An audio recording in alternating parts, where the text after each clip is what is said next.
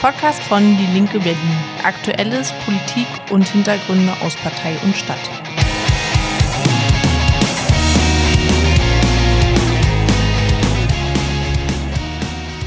Es ist eine Weile her, dass wir hier zusammensaßen, Sebastian. Das ist auf jeden Fall wahr. Ich glaube, die letzte Folge kam 2023, was ja jetzt schon ein Jahr her ist quasi. Aus dem letzten Jahr. Vor, vor der Sommerpause. Und seitdem ist einiges passiert hier beim Podcast der Linken Berlin. Ja, nix. Genau, einiges passiert im Sinne von unsere ehrenamtlichen Strukturen, die ja diesen Podcast wichtig geleitet haben, ähm, sind aus beruflichen Gründen immer mehr verhindert gewesen. Und dieses Problem haben wir auch jetzt, deswegen sitze ich ja auch an der Technik und an der Moderation gleichzeitig. Leider musste sich Annika äh, aus beruflichen Gründen aus unserem Podcast erstmal verabschieden, aber wir kriegen sie bestimmt ab und zu mal als Gast hier hin. Das ist schade, das stimmt. Aber zumindest der Landesgeschäftsführer Sebastian Koch sitzt noch hier. Und dafür darf ich jetzt äh, bei unserem Podcast zwei neue Moderationen begrüßen, die es ebenso und wenn nicht noch kompetenter leisten werden. Und zwar Martha. Hallo Martha. Hallo. Und Tarek. Hallo Tarek. Hi. So, und wir werden das jetzt quasi neu versuchen. Ähm, auch weiterhin mit unserer Technik Sabrina, die von ihrem Job später hier dazustoßen wird. Und äh, ich werde sozusagen weiterhin im Hintergrund äh, die Fäden ziehen und heute auch ein bisschen moderieren, um so den für, für unser sag ich mal, hartgesottenes Publikum oder unser dedicated äh, Audience äh, den, so den sanften Übergang zu schaffen zu einem neuen Moderationsteam.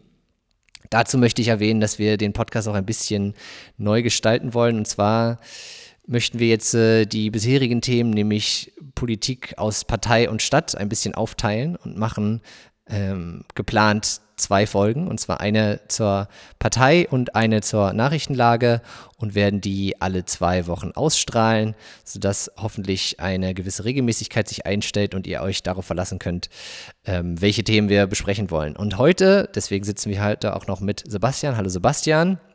Guten Tag. Hörst du eigentlich mein Mineralwasser blubbern? Ich glaube nicht. Du hast keine Kopfhörer auf. ich habe die Kopfhörer nicht auf, aber ich glaube, diese. Sonst gibt es demnächst nur noch stilles Wasser hier. aber das ist doch viel ist eh sprudelnder. Das ist doch viel schöner, oder nicht? Ich kann dir auch nächstes Mal stilles Wasser bringen. Nee, wenn das, man das nicht hört, ist ja nicht schlimm. Ja. Was du bevorzugst, also das Martha Tarek, möchtet ihr lieber stilles Wasser, aber ihr trinkt da eh irgendwie euren, was ist das, Orangensaft? Ich glaube, die haben die Moncello da stehen. Oh, ja. Umso besser.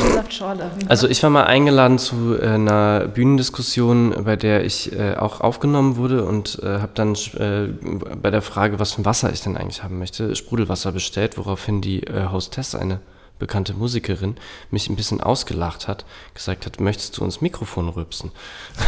Ja, das habe ich mir auch gerade überlegt. Und seitdem bin ich sehr beschämt und trinke eigentlich nur noch stilles Wasser, wenn ich... Ja, das äh, ist aber Schorle hier mit Sprudel. Ja, das ist aber mit O-Saft, das geht. Ja, das geht noch. Da hast du dich auch sofort einschüchtern lassen von der. Also ich meine, wir haben jetzt, glaube ich, schon öfter Sprudelwasser getrunken. Man muss ja auch nicht sofort rülpsen. Man kann es vielleicht auch, keine Ahnung, vielleicht ein bisschen unauffälliger machen oder so. Äh, wo ich eigentlich war. wo wolltest du eigentlich hin, Johannes? Genau, ich war, glaube ich, beim äh, Landesgeschäftsführer Sebastian Koch, weil wir ähm, wieder über den Wahlkampf reden. Ja. Yeah. ich, ich habe das Gefühl, so die Landesgeschäftsstelle macht einfach nur noch Wahlkampf, so mehrere Jahre lang. Äh, wenn ich mich recht entsinne, haben wir vor ziemlich äh, genau einem Jahr auch über den Wahlkampf geredet. Aber das Schöne ist ja, unser Publikum freut sich immer über den Wahlkampf, ähm, weil unser Publikum ja vor allen Dingen aus der Partei und der Partei, dem parteinahen Spektrum, das jetzt viel größer geworden ist in den letzten Monaten, besteht.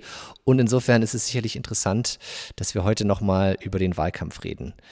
Äh, was für ein Wahlkampf ist es denn überhaupt, Sebastian? Worum geht es denn?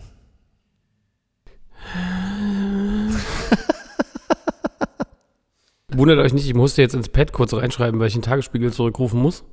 Den habe ich nämlich vorhin vergessen. Der wollte nämlich auch zum Thema Wahl sprechen. ähm, ich musste das schnell ins Pad schreiben, damit es nicht aus damit meinem irgendwo Kopf, hast. Ja, damit ich es irgendwo stehen habe, genau. Ähm, Wahl, ja, Wahl fetzt. Wir reden, wir können eigentlich die Folgen von Ende 21 recyceln, oder? Da gibt's ja, da gab es die Wahlwiederholung dann für Berlin im Februar 22, 23? Ich haben wir wiederholt. Ja. Jetzt ist 24, ja.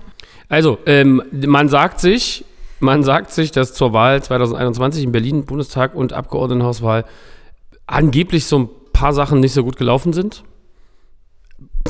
Also ich finde, der Marathon war super. Hat nie einer Verantwortung für übernommen, aber Das fand ich übrigens total spannend. Ich, hab, ich bin ja auch in der BVV und da hat mich neulich eine Kollegin von der SPD angesprochen und sagte, ähm, dass da ja niemand so richtig Verantwortung für übernommen hat. Oh Was der SPD? Wunder, oh Wunder. Und dann habe ich sie angeguckt und gesagt, naja, es war ja auch Andreas Geisel von der SPD. Sie so, oh, äh, ja, äh, da muss man jetzt ja nicht nachtreten. Nein, ja, nein. aber da, die wissen immerhin noch, was Parteidisziplin heißt. Ne? So sehr, aber wie hat Geisel damals so schön gesagt im Interview, ihr klar könnte ich jetzt zurücktreten, aber dann würde die Wahl ja nicht besser gelaufen sein, rückblickend. hat er irgendwie auch recht, ne? Ja, das Prinzip von Konsequenzen ist noch nicht so ganz angekommen, glaube ich. Eher abhanden gekommen. Ja, die ist also nicht Habt so ihr gut mitbekommen, gelaufen. der nächste heiße Scheiß übrigens, Kai Wegner hat eine neue Freundin? Hat sie das Ja, Foto die gemacht von ihm mit Bildungssenatorin. Weihnachts Weihnachtsbaum? Also was? Das stand auf jeden Fall in der Bild. Die Bildungssenatorin und äh, der regierende Bürgermeister sind angeblich jetzt ein Paar. Okay, das machen wir nächste Bild. Folge. Genau, wir reden vielleicht nächste Woche über die Privatangelegenheiten. Genau, also die, die, die Wahl 2021 ist so mäßig gelaufen.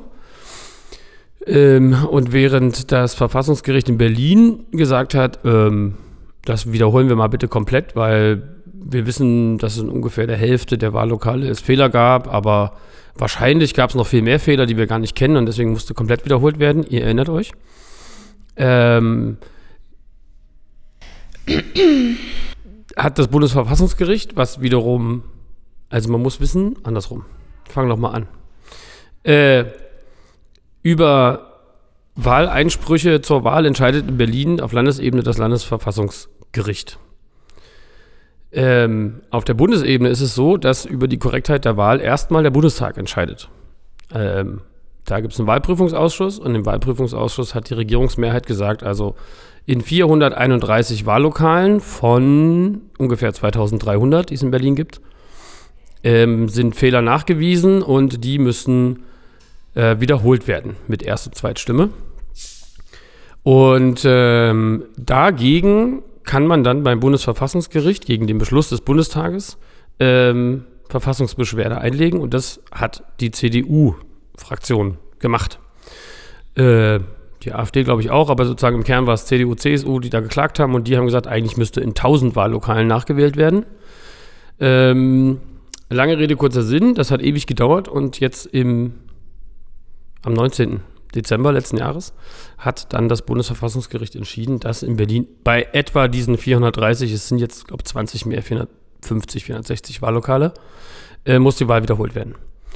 Und das findet ähm, innerhalb von 60 Tagen nach Urteilsbruch statt. Das heißt äh, am 11. Februar diesen Jahres. Das ist in Pi mal Daumen 5, 6 Wochen.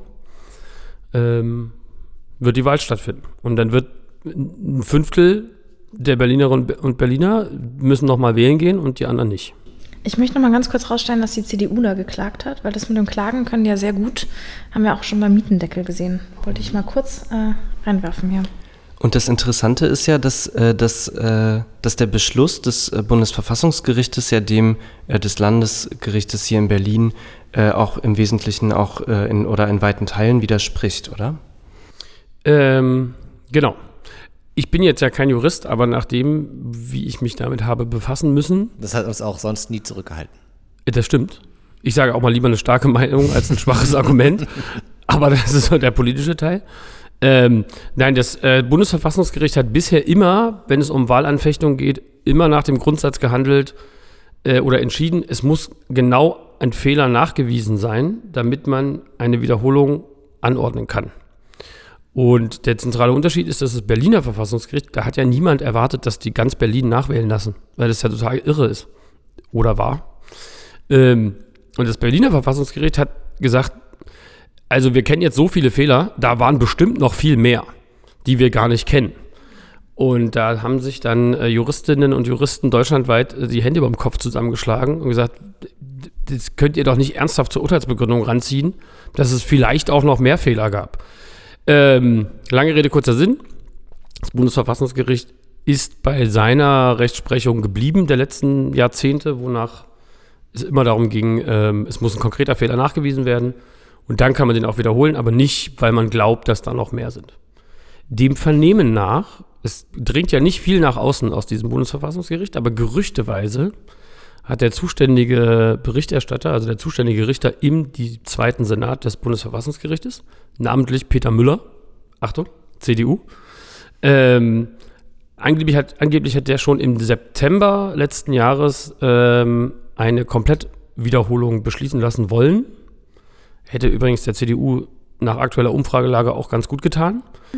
Ist aber hat natürlich nichts mit nichts zu tun, ne? Das ist jetzt reiner Zufall, dass der mal CDU-Ministerpräsident im Saarland war. Also wirklich, wirklich, hat wirklich nichts damit zu tun.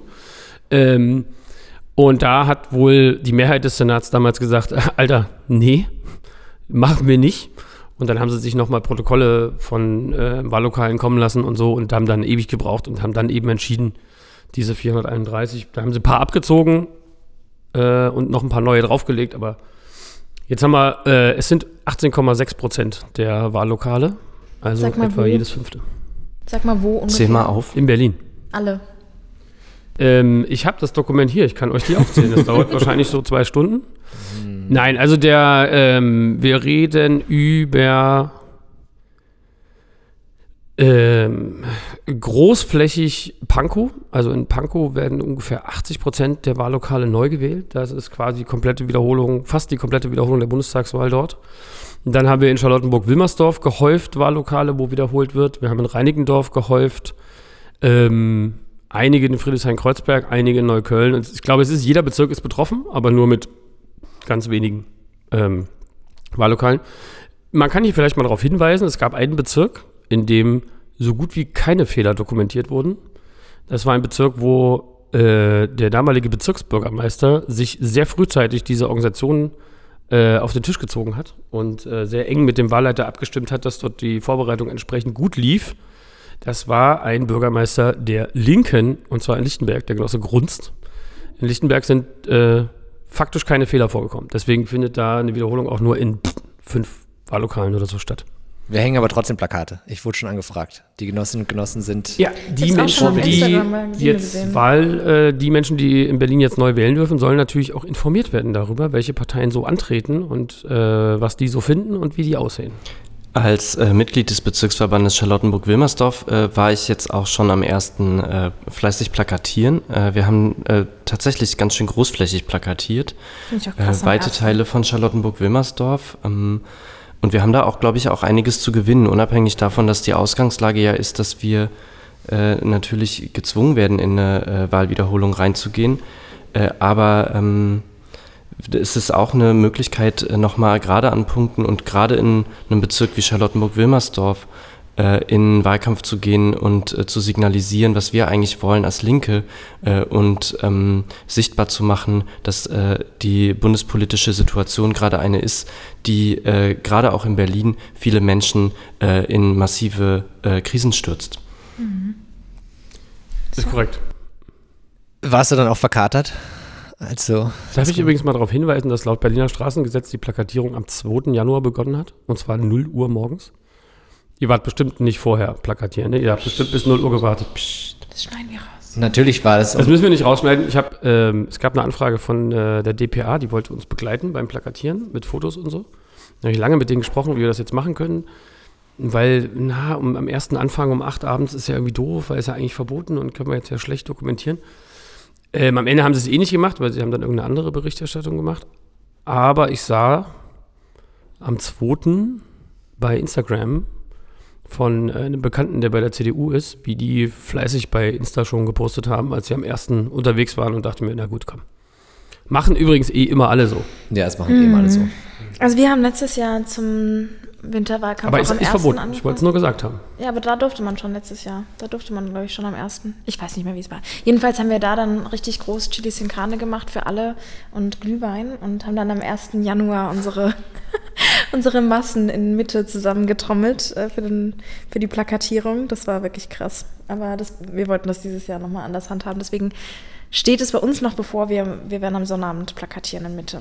Ja, man muss ja natürlich auch sagen, bei einer Komplettwahlwiederholung äh, irgendwie ist es natürlich auch mehr Grund, jetzt sofort am ersten loszulegen, als wenn bei euch in Mitte halt wirklich nur so ein paar Wahllokale betroffen sind, wo man die Leute natürlich informieren muss. Aber ähm, bevor wir jetzt zu den Inhalten gehen, die Tarek schon angedeutet hat, äh, ist ja, sage ich mal, nicht so krass wahlentscheidend ist sozusagen. Deswegen, Sebastian, du kannst ja vielleicht noch kurz erwähnen, okay, du hast jetzt gesagt, 18 Prozent, 18, irgendwas Prozent der Wahllokale konzentriert sich vor allem auf Pankow, was natürlich für die Grünen, die dort das Direktmandat gewonnen haben, nicht so günstig ist, nehme ich an.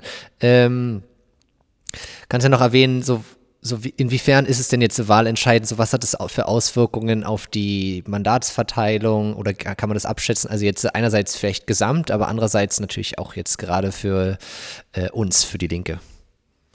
Ähm, also an der Gesamtzusammensetzung des Bundestages wird sich tatsächlich nicht sonderlich viel ändern. Ähm, es gibt aber durchaus die Option, und das betrifft gar nicht mal nur uns, sondern auch alle anderen Parteien, ähm, dadurch, dass wir erwarten müssen, dass die Wahlbeteiligung bei der Wiederholung deutlich geringer wird ähm, als zur Wahl 21, ähm, kann es natürlich sein, dass wir ähm, äh, dass Parteien Mandate verlieren, also Berliner Parteien, weil sie insgesamt bundesweit gesehen nicht genug Zweitstimmen zusammenbringen, um äh, entsprechend in Berlin noch Mandat zu haben. Bei uns zum Beispiel hieße das, ähm, eingezogen ist äh, Pascal Meiser auf äh, Platz 4 der Landesliste bei uns. Nein, auf Platz 2. Äh, die anderen waren direkt, genau. Platz 2 der Landesliste und ähm, der ist über ein ähm, sogenanntes Ausgleichsmandat gekommen. Das heißt, andere Partei hatte ein Überhangmandat, weil sie zu viel Direktmandate gewonnen haben in Relation zu ihren Zweitstimmen. Und dann haben wir ein Ausgleichsmandat bekommen. Ähm, da ist nicht so ganz klar, wie viele Stimmen das jetzt entschieden haben. Das lässt sich ähm, nur sehr komplex berechnen. Lange Rede, kurzer Sinn. Wenn jetzt unser Zweitstimmenergebnis deutlich abfällt in diesen äh, 20 Prozent der Wahllokale, dann äh, besteht die Gefahr, dass wir als Landesverband ein Mandat verlieren. Das kann sein, dass das an, anderen, äh, an eine andere Partei sogar geht, äh, je nachdem, wie das Verhältnis ist. Die SPD, bei denen ist das ähnlich. Also es macht für, für, die, für die Außenstehenden nicht so wahnsinnig viel her, aber für uns als Partei ist es natürlich schon entscheidend, ob wir ähm, und ein gutes Zweitstimmenergebnis Ergebnis abliefern und dann auch äh, wieder vier Abgeordnete haben, die übrigens auch, vielen Dank an der Stelle, an unseren Landesverband auch Geld spenden, ja, mit dem wir politische Arbeit machen können. Ähm, und die natürlich eine bestimmte politische Wirksamkeit auch in der Stadt haben. So eine mediale Ausstrahlung und so weiter und so fort. Heißt weniger Abgeordnete in Berlin für uns, weniger Außenwirkung, weniger politische Wirksamkeit eher nicht so gut. Deswegen wollen wir natürlich das Mandat verteidigen und deswegen äh, gehen wir auch Wahlkampf machen. Sehr gut. Da wisst ihr, was ihr zu tun habt, nämlich fleißig Plakate aufhängen und Infostände machen. Und dann gehen wir doch noch kurz, bevor wir diesen kurzen Rückblick oder diesen kurzen Ausblick auf die Wahlwiederholung am 11. Februar machen, nochmal in die inhaltlichen Fragen. Martha, du hattest schon dich informiert, was sozusagen die, die wichtigen Themen für die Bevölkerung äh, aktuell sind. Vielleicht kannst du dazu kurz was erzählen. Ja, ich fand es ganz interessant, weil nämlich vor ein paar Tagen kam diese INSA-Umfrage raus. Es war allerdings nicht nur Berlin, sondern ganz Deutschland mit den wichtigsten Themen der Deutschen 2024 und da war das Thema Nummer eins die Inflation. Ich glaube, 57 Prozent der Menschen sagten, dass, es, dass die Inflation das wichtigste politische Thema ist und dicht gefolgt von äh, bezahlbarem Wohnraum und im Anschluss Rente und ähm, günstige Energieversorgung. Und das sind so alles drei so total essentielle Themen, wo meiner Meinung nach in allen drei die Ampel wirklich auf voller Linie versagt und auch die Opposition von rechts überhaupt nichts zu bieten hat und eigentlich nur eine linke sozialistische Partei tatsächlich Antworten auf solche Krisen geben kann. Also irgendwie gestiegene Lebensmittelpreise um 20 Prozent. Und ich glaube, dass das eigentlich eine relativ gute Ausgangslage ist, ähm, da immer wieder den Finger in die Wunde zu legen, in das, was eben da gerade in der Bundespolitik passiert, nämlich wirklich, also absolute Scheiße, man muss es einfach so sagen. Ähm, genau, und das finde ich interessant und dann gleichzeitig, aber wir werden da später nochmal drüber sprechen, ähm, mit, der, mit dieser aufgeladenen Silvesterdebatte, was ja so ein offensichtliches Wahlkampfmanöver der CDU ist, äh, irgendwie mit Wahlkampf, äh, Wahlkampf zu machen mit, mit irgendwie Rassismus und äh, weiß ich nicht, in Bayern redet Markus Söder die ganze Zeit über das Genderverbot und so. Und ich habe ich hab so schön gelesen gestern, äh, Genderverbot und ähm, und Rassismus äh, schaffen keine einzige bezahlbare Wohnung und bezahlen auch nicht eine Supermarktrechnung. Also ähm, genau, das, das finde ich einfach nochmal wirklich wichtig, wenn man auf diesen Wahlkampf drauf schaut, wenn wir wissen, was eigentlich die bestimmten Themen für die Menschen in diesem Land sind, weil das eigentlich gute Voraussetzungen sind, um auch linke Politik auch im Wahlkampf, und das machen wir auch nicht nur im Wahlkampf, sondern auch danach ähm, zu machen und das nochmal deutlich zu machen jetzt. Ja, ich, ich fand das auch, äh, ich hatte das, das geht jetzt nicht um Berlin, aber da ging es dann irgendwie um die anstehenden Wahlen. Insofern ist Berlin vielleicht ja auch trotz niedriger Wahlbeteiligung auch so vielleicht so eine symbolische Wirkung für die anstehenden Landtagswahlen, ähm, wo es darum ging, dass in Thüringen, nee, es war in Sachsen, glaube ich, die SPD es nicht mal mehr über die 5%-Hürde schafft und äh, die FDP es auf 1% schafft und auch die Grünen bei irgendwie 6 oder 7 oder sowas sind und die Linke trotz ihrer, sage ich mal, politischen Krise, die, die letzten paar Jahre durchgemacht hat, äh, nach der CDU dann die stärkste Oppositionskraft ist und die CDU aber bei 33 Prozent steht und die AfD bei 37 Prozent. Also da kann man sich schon ausmalen, wie Jetzt muss man fairerweise aber dazu sagen, die Linke war bei 8 Prozent in der Umfrage. Wie bitte? Die Linke war bei 8% in dieser Umfrage. Genau, genau. Also ne, deswegen, also die stärkste Oppositionspartei weit abgeschlagen von der Genau. CDU, ne? Also aber natürlich die stärkste äh, äh, linke, linksliberale, wie man das auch immer nennen möchte, in dem, also die nicht rechte Oppositionskraft. Demokratische. Also, so kann es auch nicht. Aber die CDU ist ja auch offiziell noch eine demokratische Kraft. Aber die sind ja nicht Opposition. Je nachdem, ob sie in die Regierung mit der. AfD gehen, ne? Das, das stimmt. Also, äh, das ist sozusagen ein bisschen die Frage, äh, wie es da weitergeht. Also, das sieht auf jeden Fall bitter aus. Aber mein Punkt ist eher, man kann sich da ausmalen, wie die Zufriedenheit mit der Ampel ist, die sich sozusagen jetzt ja auch auf den Berliner Wahlkampf irgendwie auswirken wird. Ja, es zeigt sich einfach, dass sich die sozialen Verhältnisse immer weiter zuspitzen und die Ampel einfach überhaupt gar keine Antworten darauf liefert. Und gerade in einer Stadt wie Berlin hat das natürlich dramatische Auswirkungen. Äh, wir haben äh, hier äh, einen sehr, sehr hohen Anteil an migrantischen Communities, äh, Menschen, äh, die äh, äh, damit konfrontiert sind, dass sie verdrängt werden, ähm, dass sie die Inflation in ganz besonderer Weise trifft, gerade in einer Stadt wie Berlin, ähm, die äh, eben auch ja die eigentlich einzige wirklich große Stadt in Deutschland ist, ähm, die Folgen von Inflation, Verdrängung und ähm, geschaffener Armut einfach besonders stark reinhauen äh, und ähm, darauf die äh, sich selbst äh, als progressiv markierende Ampel überhaupt gar keine Antworten findet. Aber was glaubt ihr, sind so die Themen, auf die die anderen Parteien setzen werden? Also bei der CDU wissen wir schon, die wollen Rassismuswahlkampf machen, aber was, was wird die SPD sagen? Also die haben ja keine politischen Projekte mehr, man merkt ja, die SPD ist so richtig durch. Worüber wollen die jetzt eigentlich im Wahlkampf sprechen? Äh, pff, Wir reden über das, worüber sie immer reden. Ja, aber die haben ja, also. Bezahlbare Mieten, soziale Gerechtigkeit und und und. Es glaubt ihnen halt kaum noch jemand was. Das ist so ein bisschen. Weil der Punkt ist ja auch mit diesen. Diese Frage, was so die bestimmenden Themen sind. Ähm, das ist zwar äh, richtig. Also, dass beispielsweise bezahlbare Mieten ja, ist ein wichtiges Thema für die Leute. Die machen sich viele Sorgen darum, ob sie ihre Miete noch bezahlen können. Ähm, die Frage ist dann natürlich, wie übersetzt sich das in Wahlhandlung? Und ähm, das übersetzt sich nicht ausschließlich dadurch in Wahlhandlung, dass wir äh, beispielsweise, oder egal ob wir oder CDU oder Grüne oder wer auch immer, äh, jetzt bezahlbare Mieten aufs Plakat schreiben, äh, sondern ein Stück weit auch, wird der Partei überhaupt zugetraut, dass sie da real was regeln können. Also, dass da wirklich was bei rumkommt.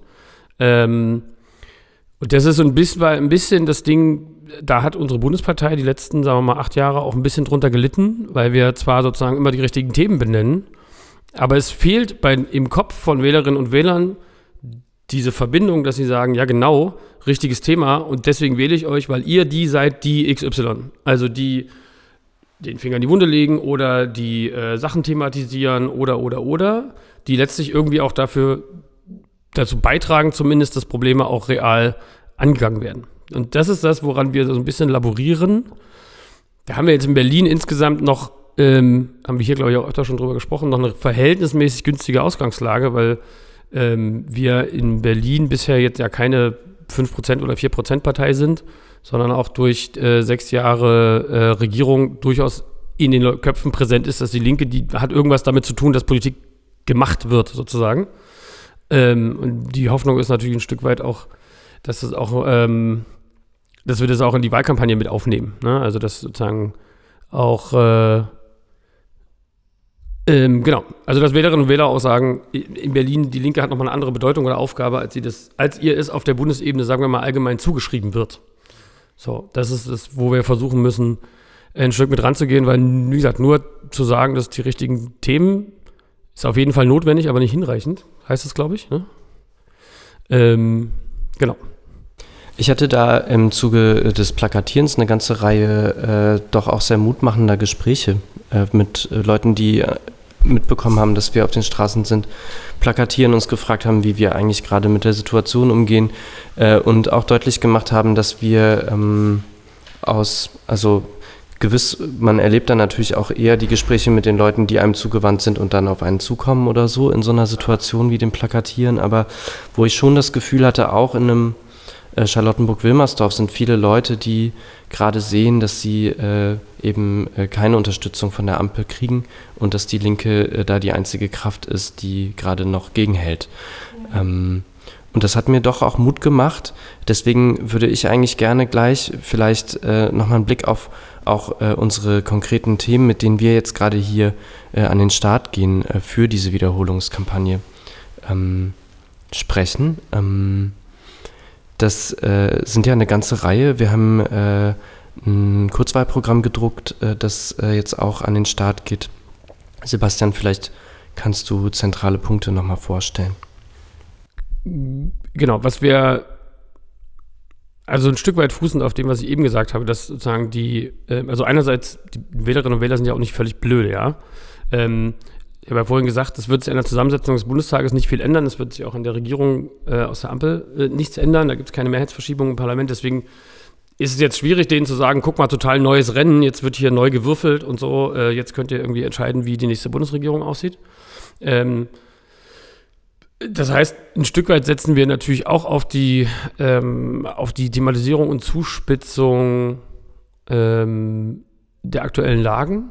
So. Also schon die Botschaft letztlich ist, ähm, es gibt mit der Wahl, mit der Wahlwiederholung jetzt die Chance, dass man zumindest so eine Zwischenrechnung quasi ausstellt. Ja, also dass man äh, aus Berlin heraus ein Signal senden kann. Ähm, Menschen sind nicht einverstanden mit der Politik der Ampel. Ähm, da wurde viel versprochen, aber da passiert nichts. Ähm, und was wir ähm, versuchen auch in der Kommunikation ein bisschen stark zu machen, ist ähm, die Frage, also ein Stück weit Zuspitzung zu machen ähm, in der Klassenfrage, wenn man so will. Also wir haben ja einen schönen Landesparteitag gehabt äh, vor kurzem. Äh, da stand auf der Rückwand drauf, damit nicht das Geld entscheidet. Das kann man ja mal durchdeklinieren. Also wir haben vier, ähm, vier, vier Themen sozusagen identifiziert, mit denen wir auch mit Plakaten im Wahlkampf unterwegs sind. Keine acht oder so, sondern vier. Ähm, das eine ist Frieden, weil das sozusagen Kern auch linker Politik ist, äh, einzige Partei im Bundestag zu sein, die vielleicht mal nachfragt, ob das so smart ist, was ähm, äh, alle anderen Parteien immer sofort sagen, nämlich mehr Waffen, mehr Krieg, keine Ahnung. Ähm, und daneben haben wir drei Themen rausgesucht, die tatsächlich ähm, auch in der Klassenfrage Zuspitz, zur Zuspitzung geeignet sind. Und ähm, das erste ist bezahlbare Mieten, das hat Martha schon gesagt vorhin.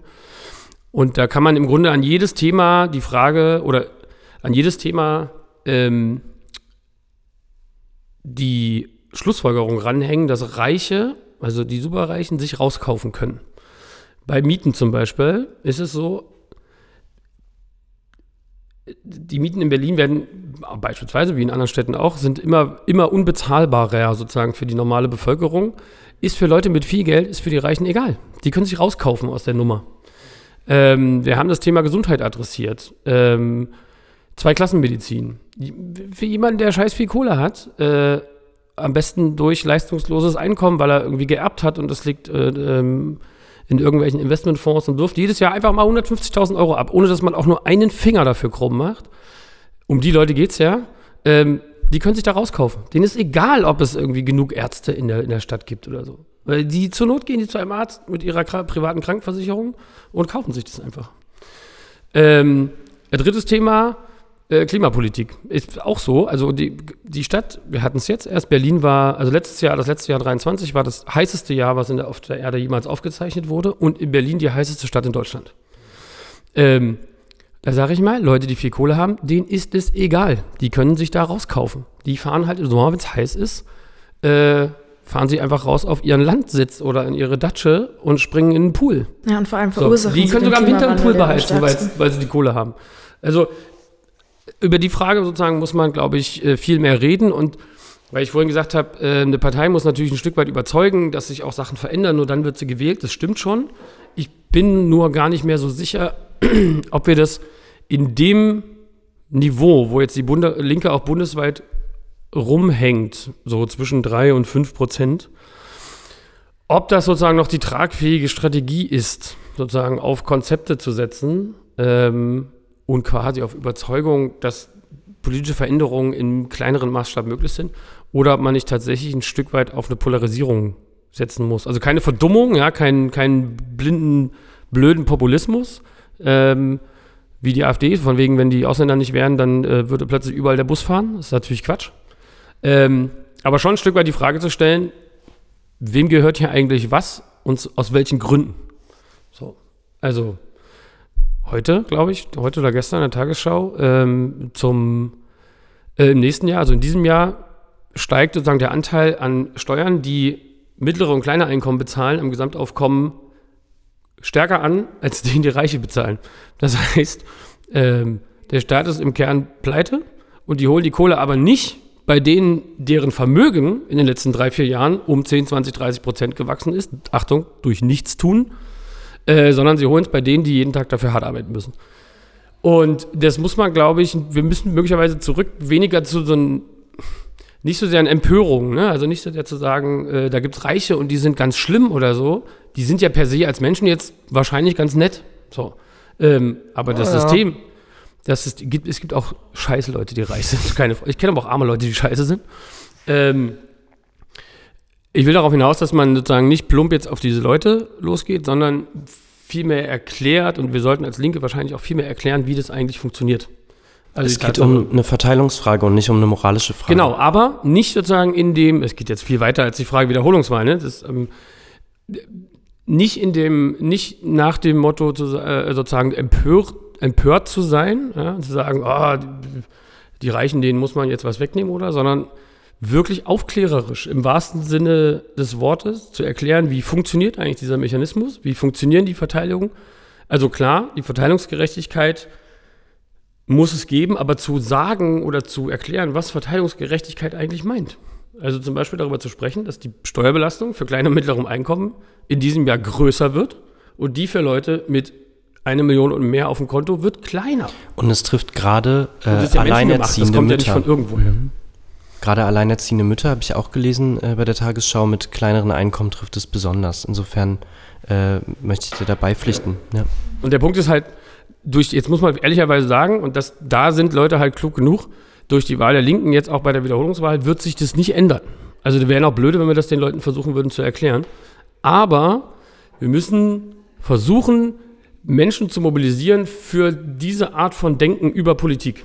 Und ich glaube, dass für sowas kann auch so ein Wahlkampf super genutzt werden. Und dann kann auch sozusagen der ein aufgeklärter Denkzettel bei rumkommen.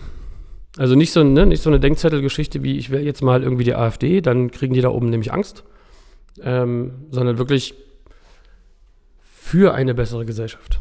Ja, also ich in der strategischen Frage, ich sehe das wie du, ich glaube, Zuspitzung ist dringend notwendig auch und ich habe immer den Eindruck, wir sind dann am stärksten, wenn wir diese Verteilungsfragen rausgreifen, wo sie sehr ins Alltägliche gehen. Also zum Beispiel Mieten, Wohnen, irgendwie da geht es um mein Zuhause.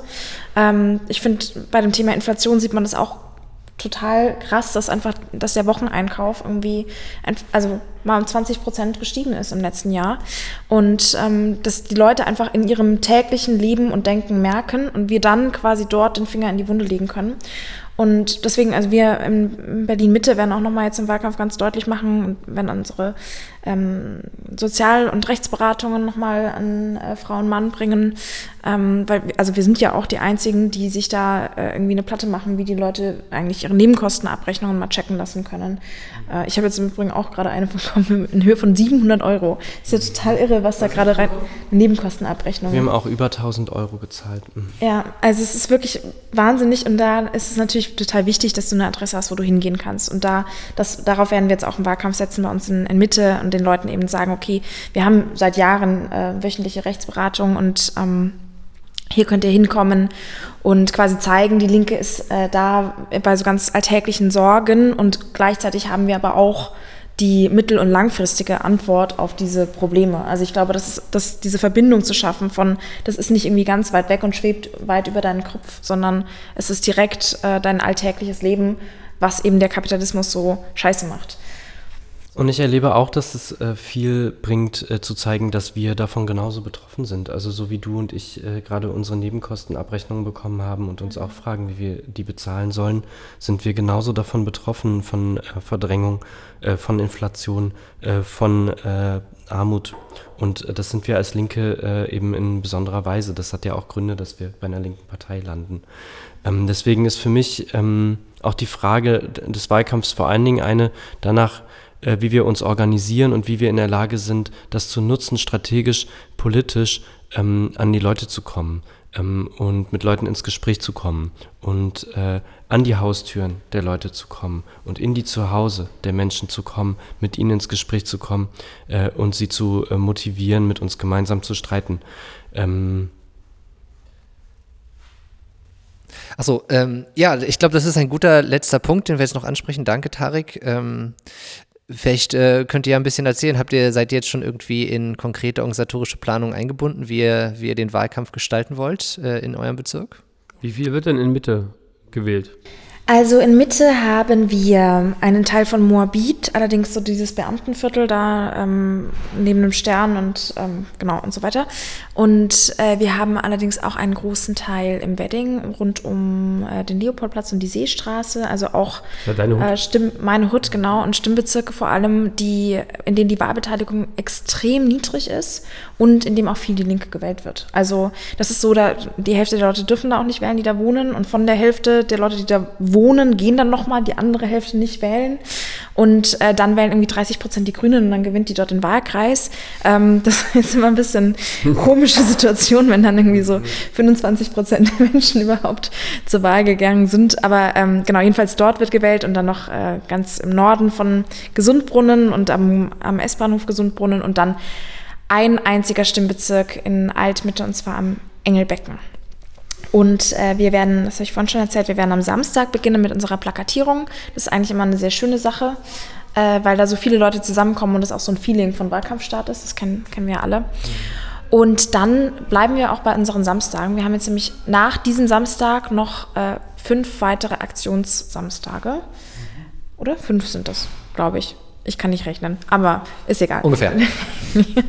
Jedenfalls, ähm, wir werden es machen, dass wir quasi ähm, immer so Hotspots äh, ausmachen, an denen wir uns treffen und dort auch ein Infostand stattfindet, also ähm, ein U-Bahnhof oder so. Und wenn wir dann eine kritische Masse erreicht haben, ich sag mal ähm, mehr als fünf Leute sind, dann bleiben zwei oder drei zurück und die anderen äh, gehen los und gehen in die Platte rein und machen Wahl Haustürwahlkampf. Und das ist was, was unsere Leute auch total gut können, weil wir einfach sehr viele tolle Leute haben bei uns im Bezirksverband. Ähm, zum einen und zum anderen, weil wir einfach so dringende Themen haben, die bei uns auch im, im, gerade im Wedding und in anderen Teilen von Mitte total drängend sind und äh, die man auch an den Haustüren gut besprechen kann. Und wir werden auch nochmal unsere äh, Rechtsberatung dort, habe ich gerade auch schon erzählt, äh, den Leuten in die Hand drücken, dass, falls sie irgendwas haben, dass sie da immer hingehen können. Das ist auch schon relativ gut bekannt, tatsächlich, dass wir bei uns äh, wöchentlich die Beratung haben. Aber genau, so werden wir das ungefähr handhaben. Und wer Zeit und Lust hat, der kann auch noch unter der Woche mal stecken gehen. Ähm, unsere tollen äh, Kurzwahlprogramme und unsere Flyer von Martin, unserem Direktkandidaten in Mitte. Genau. Ich glaube auch, Haustürwahlkampf ist das, was äh, am Ende entscheidet äh, oder mindestens das, was äh, neue Wählerinnen mobilisiert und uns als eine Partei, auf die man sich verlassen kann, auch äh, sichtbar macht. Äh, da ist ja auch heute, äh, um das auch nochmal anzusprechen äh, und damit vielleicht abzurunden, äh, eine Mitgliedermail rausgegangen. Das ist ja auch inzwischen ein wesentlicher Bestandteil äh, der äh, Strategie auch des Landesverbandes. Sebastian, vielleicht kannst du dazu nochmal erzählen. Wir werden an anderer Stelle nochmal intensiver über Haustürwahlkampf sprechen, aber ähm, da das heute an den Start gegangen ist, ähm, was soll passieren, wie können sich Leute melden, äh, äh, mitmachen ähm, und was, ist, äh, so, was sind sozusagen die Eckpunkte der Strategie? Mm, genau, wir setzen natürlich, ähm, also wie gesagt, ne, wir haben ein Problem mit der, werden ein Problem mit der Wahlbeteiligung haben. Ähm, das heißt, wir müssen uns wie in anderen Wahlkämpfen auch überlegen, wo setzen wir Mittel ein, wo, also wo wollen wir sichtbar werden und wie machen wir das? Ähm, wir werden natürlich wieder die klassischen Wahlplakate und die Großplakate haben, um sozusagen die Sichtbarkeit herzustellen. Ähm, mir hat mal jemand von der klugen Agentur mal gesagt oder ein kluger Wahlkämpfer mal gesagt, Wahlplakate äh, verfügen im Kern über eine Aufgabe, nämlich den Leuten zu erzählen, dass eine Wahl stattfindet und dass die Partei, die da draufsteht, auch wieder zur Wahl antritt. Ähm, das erfüllen die, glaube ich, ganz gut. Und ähm, genau, als äh, zusätzliches Instrument hat sich in den letzten Jahren, äh, haben sich die Haustürgespräche bei uns, ehrlicherweise muss man sagen, auch bei anderen Parteien, ähm, zusätzlich als gutes Instrument herausgestellt, äh, weil man durch den persönlichen Kontakt tatsächlich eine ganz andere Bindung äh, herstellen kann. Ähm, und wir ganz gezielt auch in die Gegenden gehen können, wo wir, also es ist auch eine strategische Entscheidung, die man dann treffen muss, oder eine taktische vielmehr, ähm, geht man dahin, wo man schon viele Stimmen beim letzten Mal hatte, um sie wieder zu motivieren, nochmal die Linke zu wählen, weil sie haben es ja schon mal gemacht. Oder geht man dahin, wo äh, die Wahlbeteiligung besonders niedrig war und versucht sie da hochzuziehen, in der Hoffnung, dass die anderen in den anderen Gebieten bleiben. Der Ansatz, den wir fahren, ist eigentlich bisher immer gewesen, man geht in die Bezirke oder die Wahlbezirke, in die Bereiche, wo wir gute Ergebnisse hatten beim letzten Mal, um die Leute ähm, daran zu erinnern, dass sie Linke gewählt haben und äh, zu ermuntern, das Ganze nochmal zu machen. Das wird jetzt, diese Entscheidung ist natürlich insbesondere mit Blick auf die Wiederholung und die sinkende Wahlbeteiligung total sinnvoll. Weil es wird total schwierig sein, äh, Menschen überhaupt davon zu überzeugen, zur Wahl zu gehen und dann sie auch noch davon zu überzeugen, dass sie auch noch uns wählen sollen, ist sozusagen, wenn du willst, doppelte Arbeit. Ähm, und genau. Es gibt äh, ein Team, äh, auch aus dem Landesvorstand heraus, was äh, diesen Haustürwahlkampf unterstützt in den Bezirken. Also es gibt ja Charlottenburg-Wilmersdorf wird, wird, viel Haustürgespräch gemacht, Pankow jetzt auch. Gibt es sehr engagierte Genossinnen und Genossen, die das machen. Ähm, genau, wir unterstützen das äh, von Seiten des Landesvorstands, da für alle, die Mitglied der Linken sind. Ähm, ich habe heute eine E-Mail bekommen oder gestern, ich weiß nicht, wann, wann schneiden wir? Da, darüber reden wir immer nicht, ne? Weil wir tun immer so, als wenn das Die Folge kommt aber in den nächsten paar Ta noch diese Woche raus. Noch diese Woche. Ja, ja. Genau, ihr habt diese Woche eine E-Mail bekommen. Heute Ähm, ist der 3. Januar, wenn ich mich recht entsinne. wo ihr ähm, Links habt und Adressen, wo ihr euch hinwenden könnt, mitmachen. Und alle, die nicht Mitglied der Linken sind und trotzdem Haustürwahlgespräche für uns machen wollen, sollen uns einfach eine E-Mail schicken an info.dielinke.berlin. Oder auf Instagram für die Coolen oder auf Facebook für die Boomer. Für Leute, die keine E-Mails mehr schreiben. TikTok, TikTok haben wir nicht, ne? Wolltest du nicht TikTok machen, Johannes? Vielleicht irgendwann, wenn ich viel Zeit habe mit, meiner- mit meinem Job. Genau. Ihr erreicht uns auf jeden Fall. Genau. Genau, das ist der gute Hinweis. Äh, Ich glaube, wir haben jetzt auch ausgeführt, warum es wichtig ist, äh, tatsächlich doch noch Wahlkampf zu machen, ähm, warum es auch wichtig ist, die Linke wählen zu gehen und insofern, warum es gerade jetzt wichtig ist, die Linke zu wählen in der aktuellen Lage. Insofern haben wir einiges vor uns. Äh, Wir haben nur ein knappes Zeitfenster. Das heißt, ihr müsst euch auch nicht auf Monate Wahlkampf verpflichten. Es geht wirklich nur um ein bisschen mehr als einen Monat, äh, wo ihr euch ein bisschen beteiligen könnt. Da lade ich euch herzlich dazu ein. Ich glaube, das wäre eine gute Sache. Und äh, genau, deswegen schreibt uns eine E-Mail an info.delink.berlin oder in den sozialen Medien. Kontaktiert uns, wenn ihr mitmachen wollt. Und dann helfen wir euch, den Genossinnen und Genossen, vor allen Dingen in Pankow und Charlottenburg-Wilmersdorf, aber auch sonst, wo wir aktiv sind, äh, helfen, unter die Arme zu greifen. Und insofern bedanke ich mich für diese Neue Folge Erfolge. im neuen Jahr mit dem neuen Team. Danke Martha, danke Tarek, schön, dass ihr dabei seid. Schön hier zu Und sein. äh, wir hören uns beim nächsten Mal, bei der nächsten Folge, die dann in zwei Wochen später ausgestrahlt wird. Machen wir eine Hörerumfrage wieder. Stellen wir wieder eine Frage an die HörerInnen. Was, was, was ja, die, die können ja zum Beispiel, wie Ihnen das gefallen hat. Mit Ja, dem neuen, Kritik, mit dem äh, neuen Team. Anmerkung, Mit genau, Tarek das und äh, Martha. schreibt uns doch gerne, genau. Schreiben Äh, die alle zurück, Tarek und Martha super, Sebastian muss nicht mehr. Oder Johannes muss nicht mehr oder so. das könnt ihr an äh, podcast.dielinke.berlin schreiben. Genau. Es gibt was zu gewinnen, wie immer. Ja. Abendessen mit Gregor Gysi. Oha, hast du das mit ihm abgesprochen?